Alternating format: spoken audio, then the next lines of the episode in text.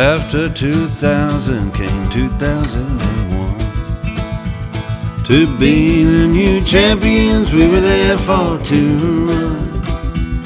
From springtime in Arizona till fall in Monterey.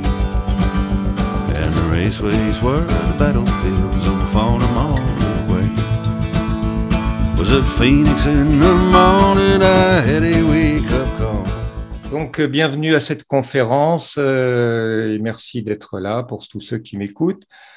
Donc, euh, on va faire un petit point sur le 11 septembre, 21e anniversaire, c'est quand même l'âge de raison quelque part. Et donc, il y aura des redites par rapport à ce que j'ai déjà dit à droite et à gauche ou écrit, mais je vais essayer d'apporter un petit peu une nouvelle perspective sur, sur la chose. Et donc, euh, euh, ici, je fais ça, voilà, hop. Donc, on est là, là, c'était euh, il y a un an, une page de la BBC qui disait que les théories du complot continuent à se répandre. Et oui, effectivement, la dissidence, le révisionnisme, on pourrait dire, sur le 11 septembre, ne s'arrête pas. La recherche progresse, il y a, des, il il y a du nouveau.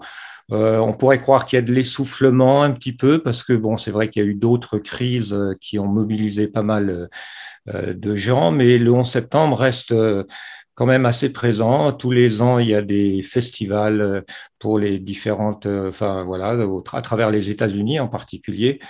Donc euh, voilà, si on veut euh, une chose importante peut-être à comprendre sur la recherche, parce qu'il y a quand même un, il y a quand même une recherche qui a une dimension aussi un petit peu euh, euh, scientifique.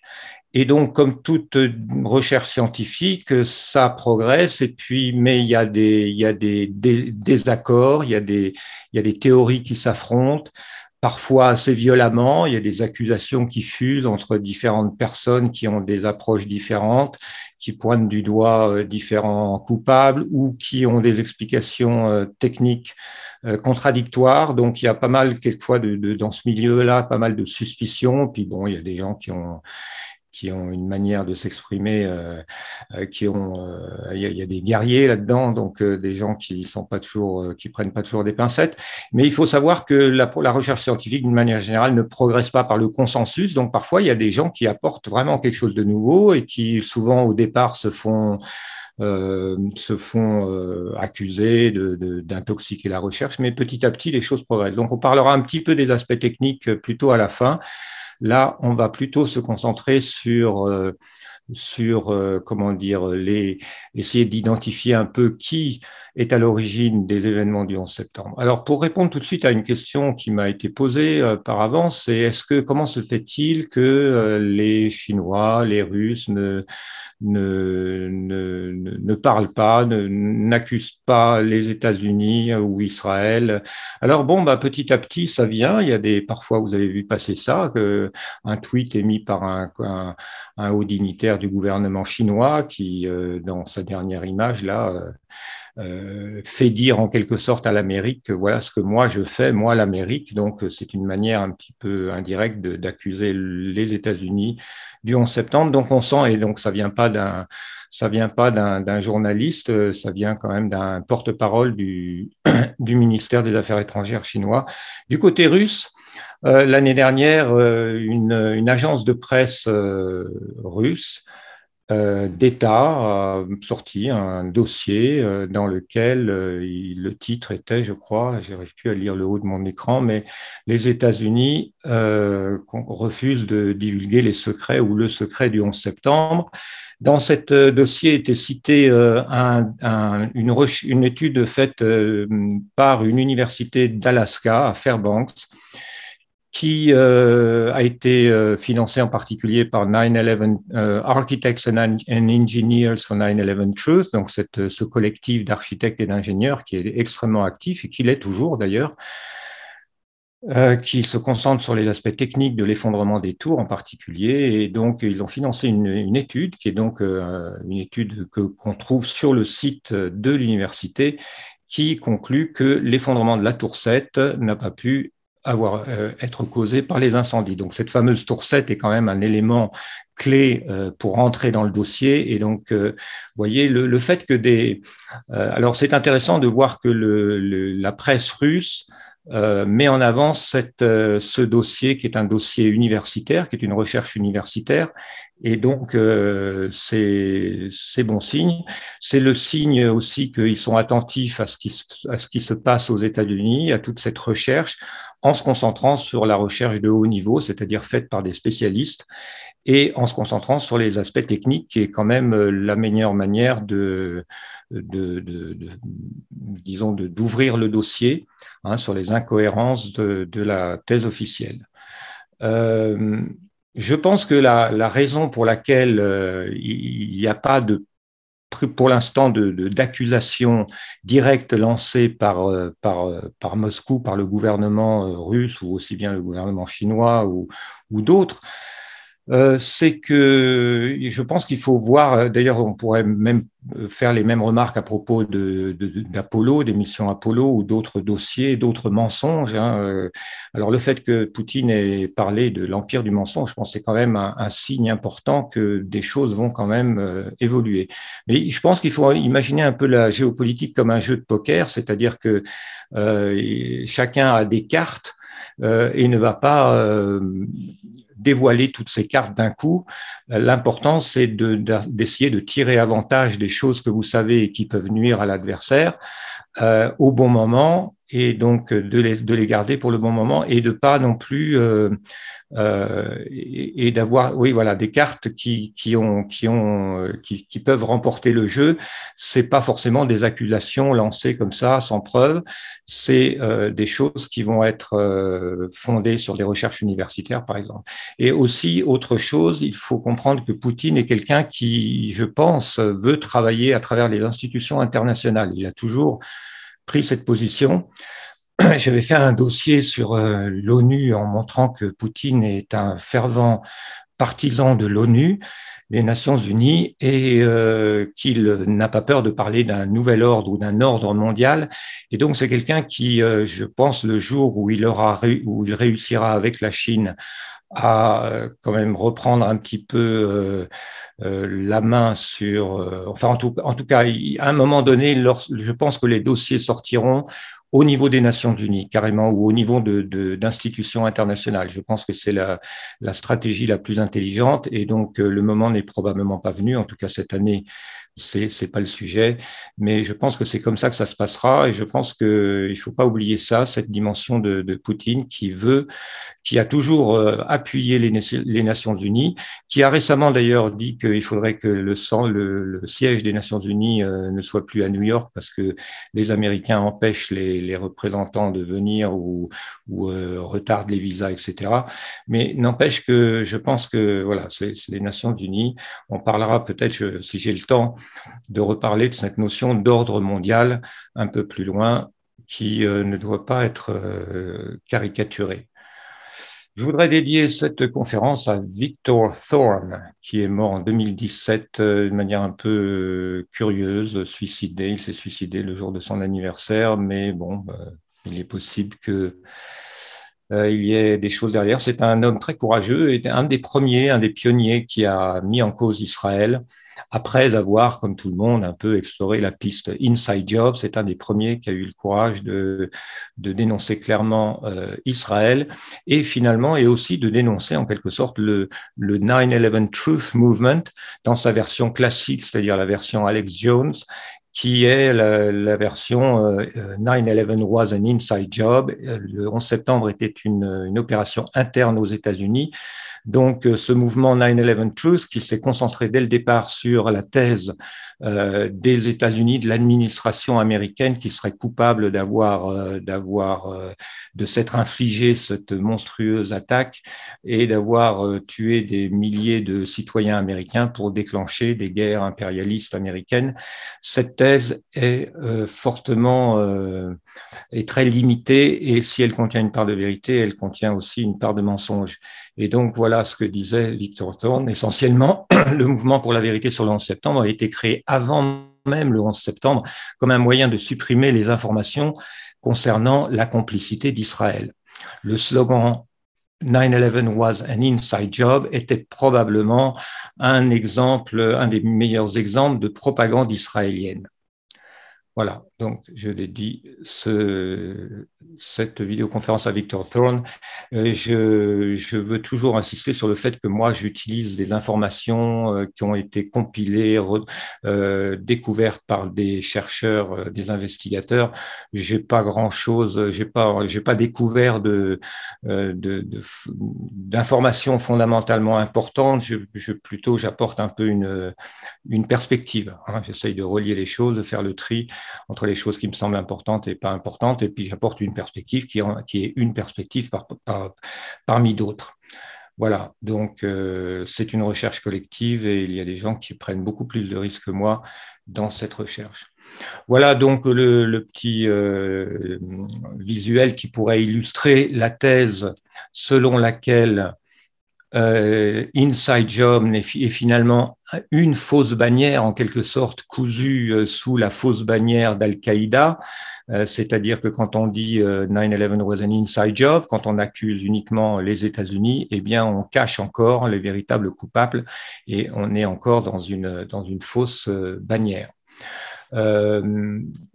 donc, ce, cette, cette, cette, dynamique du du mouvement pour le 11 septembre, pour la vérité sur le 11 septembre, au départ, a été fortement orienté, conditionné, contrôlé euh, par des gens dont la volonté première était de, détourner le regard d'Israël. Donc, euh, le meilleur moyen de comprendre finalement le 11 septembre, c'est de penser à une dimension euh, triangulaire. Hein. la triangulation, c'est une notion que j'ai apprise de Lucien Cerise. Et c'est-à-dire que Là, vous avez un, article qui a été publié le 11 septembre 2001, donc le jour même des attaques, à, une heure en heure de New York. D'accord? Donc, dans début d'après-midi, donc euh, euh, l'effondrement des tours était tout récent.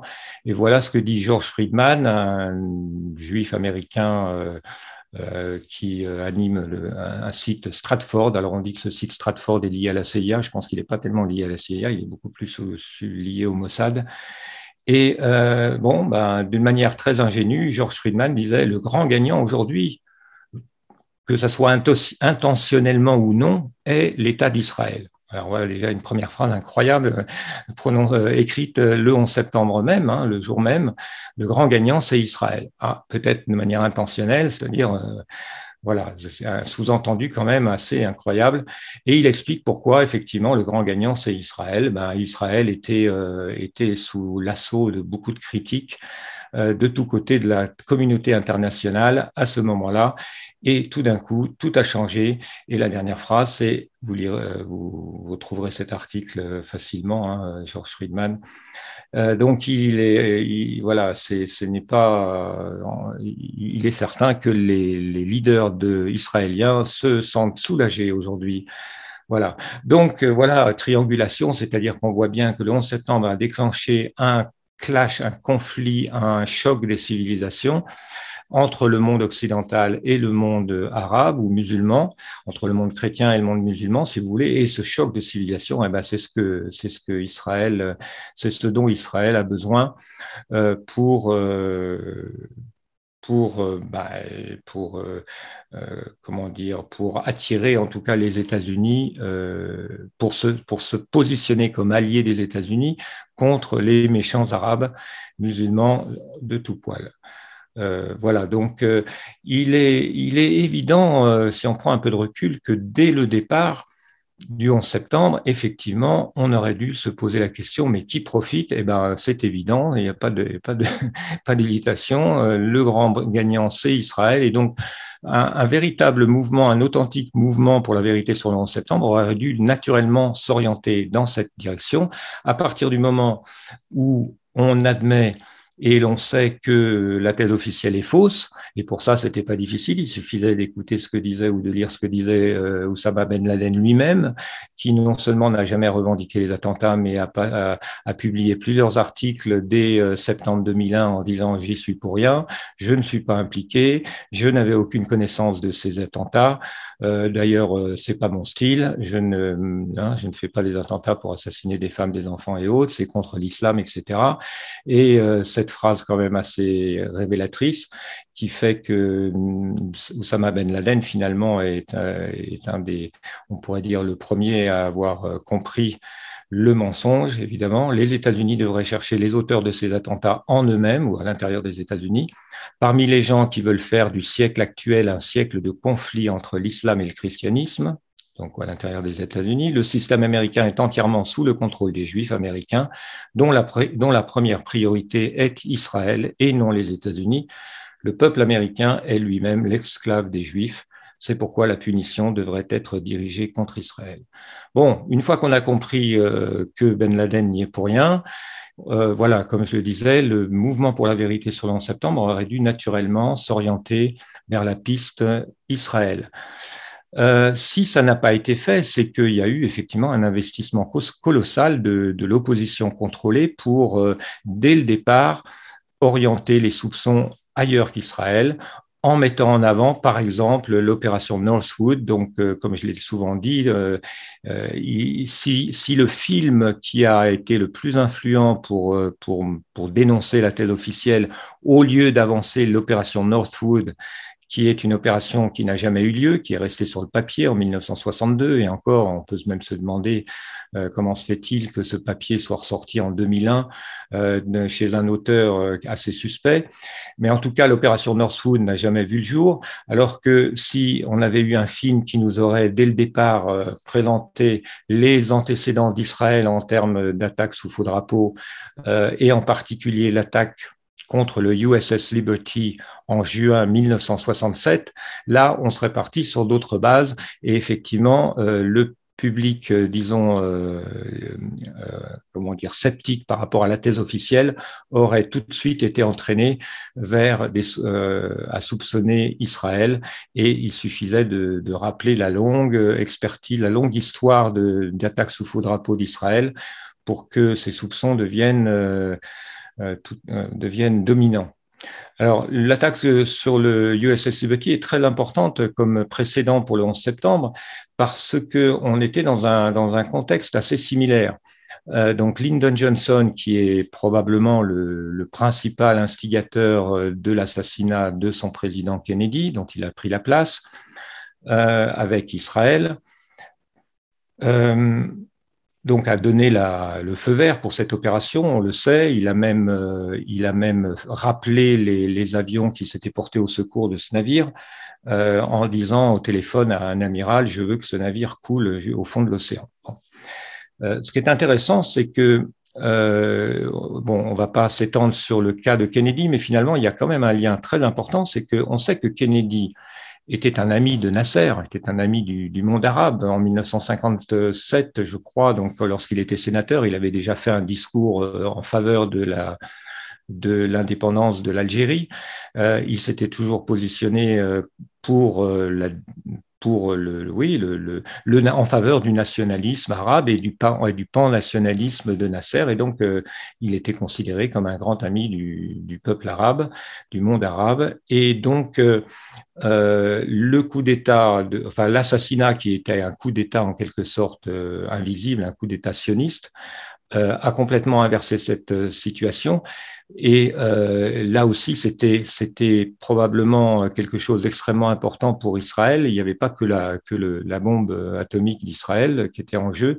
Il y avait le, le fait de transformer le d'empêcher que que les États-Unis euh, continue à être ami du monde arabe parce qu'en plus l'URSS était aussi ami du monde arabe. Khrouchtchev était aussi quelqu'un qui était très favorable au nationalisme arabe, évidemment, en tant que, en tant que communiste, donc anticolonialiste.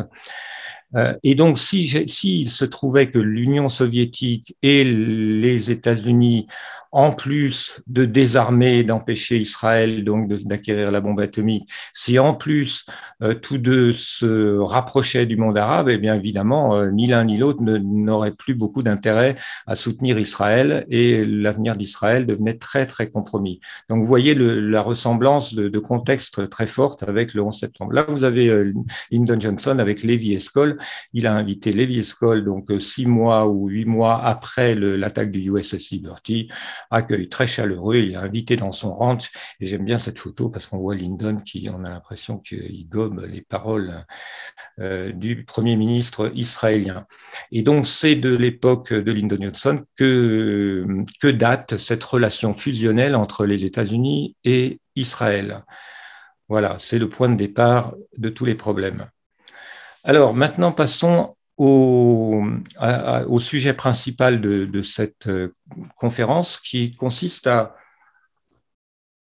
essayer de, enfin, d'apporter une hypothèse, voilà, une hypothèse qui permet, je pense, de faire avancer un peu le, dossier, euh, d'affiner un peu les, certaines questions, de, zoomer un peu sur certains aspects et aussi de, faire un pont un peu entre les deux thèses majeures, la thèse Inside Job, qui, comme je l'ai dit, est peut-être un mensonge par omission, certainement, mais qui évidemment a une part de vérité, et donc à essayer de délimiter de préciser la part de vérité de, inside, de la thèse Inside Job et la part de vérité de la thèse Israeli Job. Donc c'est une hypothèse, une hypothèse de travail, une théorie qui peut être discutée. Je l'ai présentée dans un article récemment.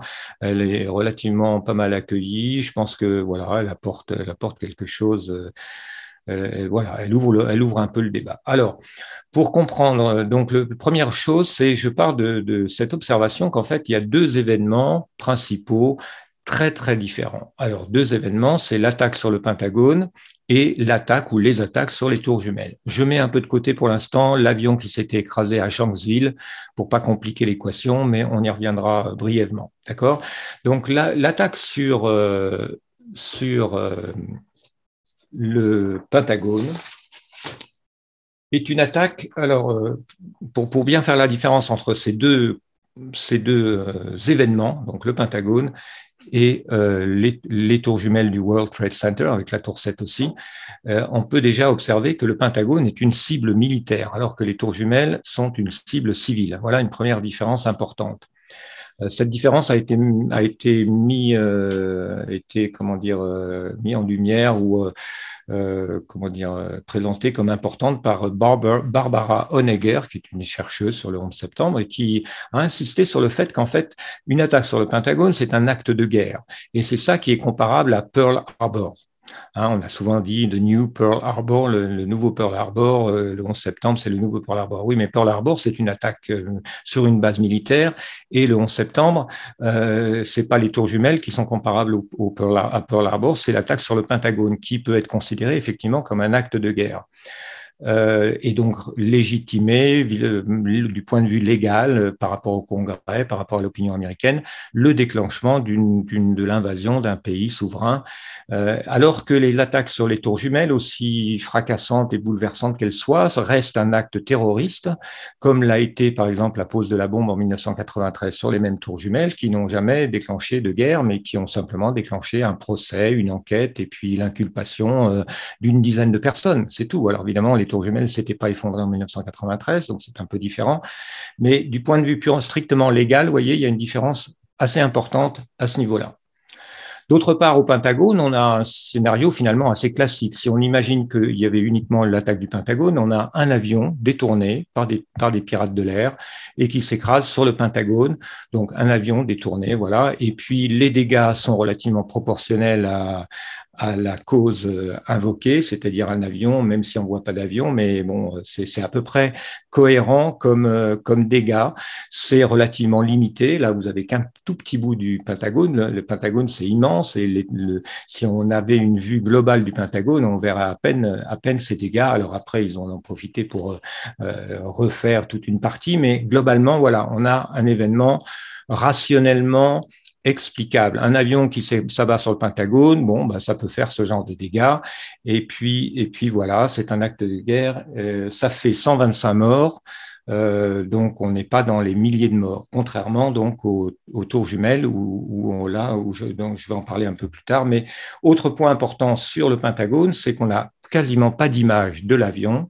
Vous savez, vous avez cette, fameuse euh, vidéo où on voit quasiment, on voit pas d'avion, on voit vaguement un petit truc qui se. Alors, est-ce que c'est un missile? On ne sait pas. Il y a plusieurs hypothèses. Je ne vais pas trop rentrer dans, ces, dans cette hypothèse-là. Mais donc, sur le, le, Pentagone, euh, vous avez pas d'image. Ils se sont pas donné la peine de fabriquer un avion virtuel. Euh, et donc, on a l'impression globalement que c'est une, une opération finalement un peu bricolée. On, imagine que ça n'a pas demandé des années de préparation, cette, euh, attaque sous faux drapeau, hein, parce que, bon, évidemment, je pars du principe euh, euh, qu'il n'y a pas eu d'avion sur le Pentagone, et rendons hommage à Thierry Messant, qui a été le premier à le faire savoir dans le monde. Hein. il, est connu aux États-Unis comme étant vraiment le premier à avoir mis en évidence, à avoir publié les photos qui montrent qu'il n'y a pas d'avion ou s'il y a eu un avion, parce que bon, il y a plusieurs thèses, euh, petit avion, euh, bon, éventuellement, mais en tout cas pas de, pas de Boeing euh, au Pentagone. Donc on a l'impression, globalement, si on se concentre sur cette opération, une opération finalement assez, hein, pas, très très bien, il n'y a, pas beaucoup de moyens derrière. Voilà, si on compare avec le 11 septembre, évidemment, on est dans une situation, non, avec les tours jumelles, pardon, on est dans quelque chose de totalement différent. D'abord, donc, comme je l'ai dit, c'est une cible civile, euh, plus symbolique, euh, enfin extrêmement symbolique, évidemment. C'est un scénario beaucoup plus dramatique. On a deux avions, on a, bon, en tout, on a quatre avions. Si on avait eu que l'attaque au sol Pentagone, on aurait eu un avion détourné. Là, on a quatre avions, donc euh, deux avions qui s'encalent dans deux tours, des, des dégâts gigantesques. Hein et des images, alors euh, non, euh, des images euh, qui ont tourné en boucle pendant des mois, des vidéos dans tous les angles, des tours jumelles qui explosent, des nuages de fumée, de poussière qui, qui se répandent dans... Donc voilà, ce que je voudrais dire, c'est que c'est quelque chose au niveau de l'effet, ne serait-ce que de l'effet visuel, c'est quelque chose de totalement différent. Pas seulement par l'ampleur des dégâts, mais par aussi la profusion d'images que les, Américains ont eu euh, à visionner euh, tout au long de la journée du 11 septembre et euh, des mois et des années après. Voilà. En plus, on a donc des milliers de morts. Au départ, on en avait annoncé des 10 000 ou des 5 000. Finalement, là, on est autour de 3 000. Mais on est donc dans une autre échelle. Voilà, une différence d'échelle fondamentale entre l'attaque sur le Pentagone et l'attaque sur les tours jumelles. Voilà, si je récapitule, ça donne ça. Pentagone, on a une cible militaire, alors que le, World Trade Center, c'est une cible civile. Pentagone, on a donc un avion, une cible, on est dans un scénario simple, alors que dans le World Trade Center, on est dans un scénario très complexe. Euh, les dégâts du Pentagone sont restreints, alors que les dégâts du World Trade Center sont, on pourrait dire, mille fois plus importants. C'est une, échelle totalement différente. Pareil en, nombre, en question de nombre de morts. Pareil en ce qui concerne les images. Mystérieusement, très peu d'images, pas d'images d'avions sur le Pentagone. Ils ne sont même pas donné la peine de, de, nous montrer, euh, même au niveau des, des, effets spéciaux. Si vous voulez, il n'y a pas d'effets spéciaux, il n'y a rien. Bon, alors que sur les tours jumelles, on en discutera. Il y a un énorme travail d'images, de, création d'images et de diffusion. Donc, globalement, ce qui est la différence fondamentale, c'est qu'avec le Pentagone, on a un prétexte rationnel pour partir en guerre contre l'Afghanistan. Voilà l'hypothèse c'est que l'attaque sur le Pentagone a été euh, organisée par un groupe dont le but était de d'avoir un prétexte, une justification vis-à-vis, euh, une justification légale vis-à-vis du, Congrès, de l'opinion publique, pour aller euh, envahir l'Afghanistan, une invasion qui a été préparée bien avant le 11 septembre, on le sait, et euh, Ben Laden étant en Afghanistan, c'était le prétexte parfait. Alors que le World Trade Center a été beaucoup plus qu'un prétexte, c'était véritablement un traumatisme. Donc le but a été de, plonger les Américains dans une espèce de transe traumatique euh, qui les rendait euh, prêts à accepter euh, que, leur pays parte en guerre contre n'importe quel pays qui leur serait désigné comme, accueillant des, terroristes. Donc on est dans un, projet totalement différent du point de vue de l'effet recherché. Voyez, c'est des styles différents. Voilà, c'est des styles différents qui, à mon avis, rien que ça, peuvent susciter l'hypothèse que c'est pas le même style et donc ce ne sont pas les mêmes concepteurs. Voilà. Alors l'hypothèse que je, que je vais développer maintenant, c'est qu'effectivement, il y a deux signatures euh, et parce qu'il y a deux, deux euh, comment dire, euh, deux groupes distincts qui ont organisé ces deux opérations sous faux drapeau. Le premier, alors commençons par le, les signatures After 2000 came 2001. To be the new champions, we were there for two. From springtime in Arizona till fall in Monterey. And raceways were the battlefields on the farm all the way.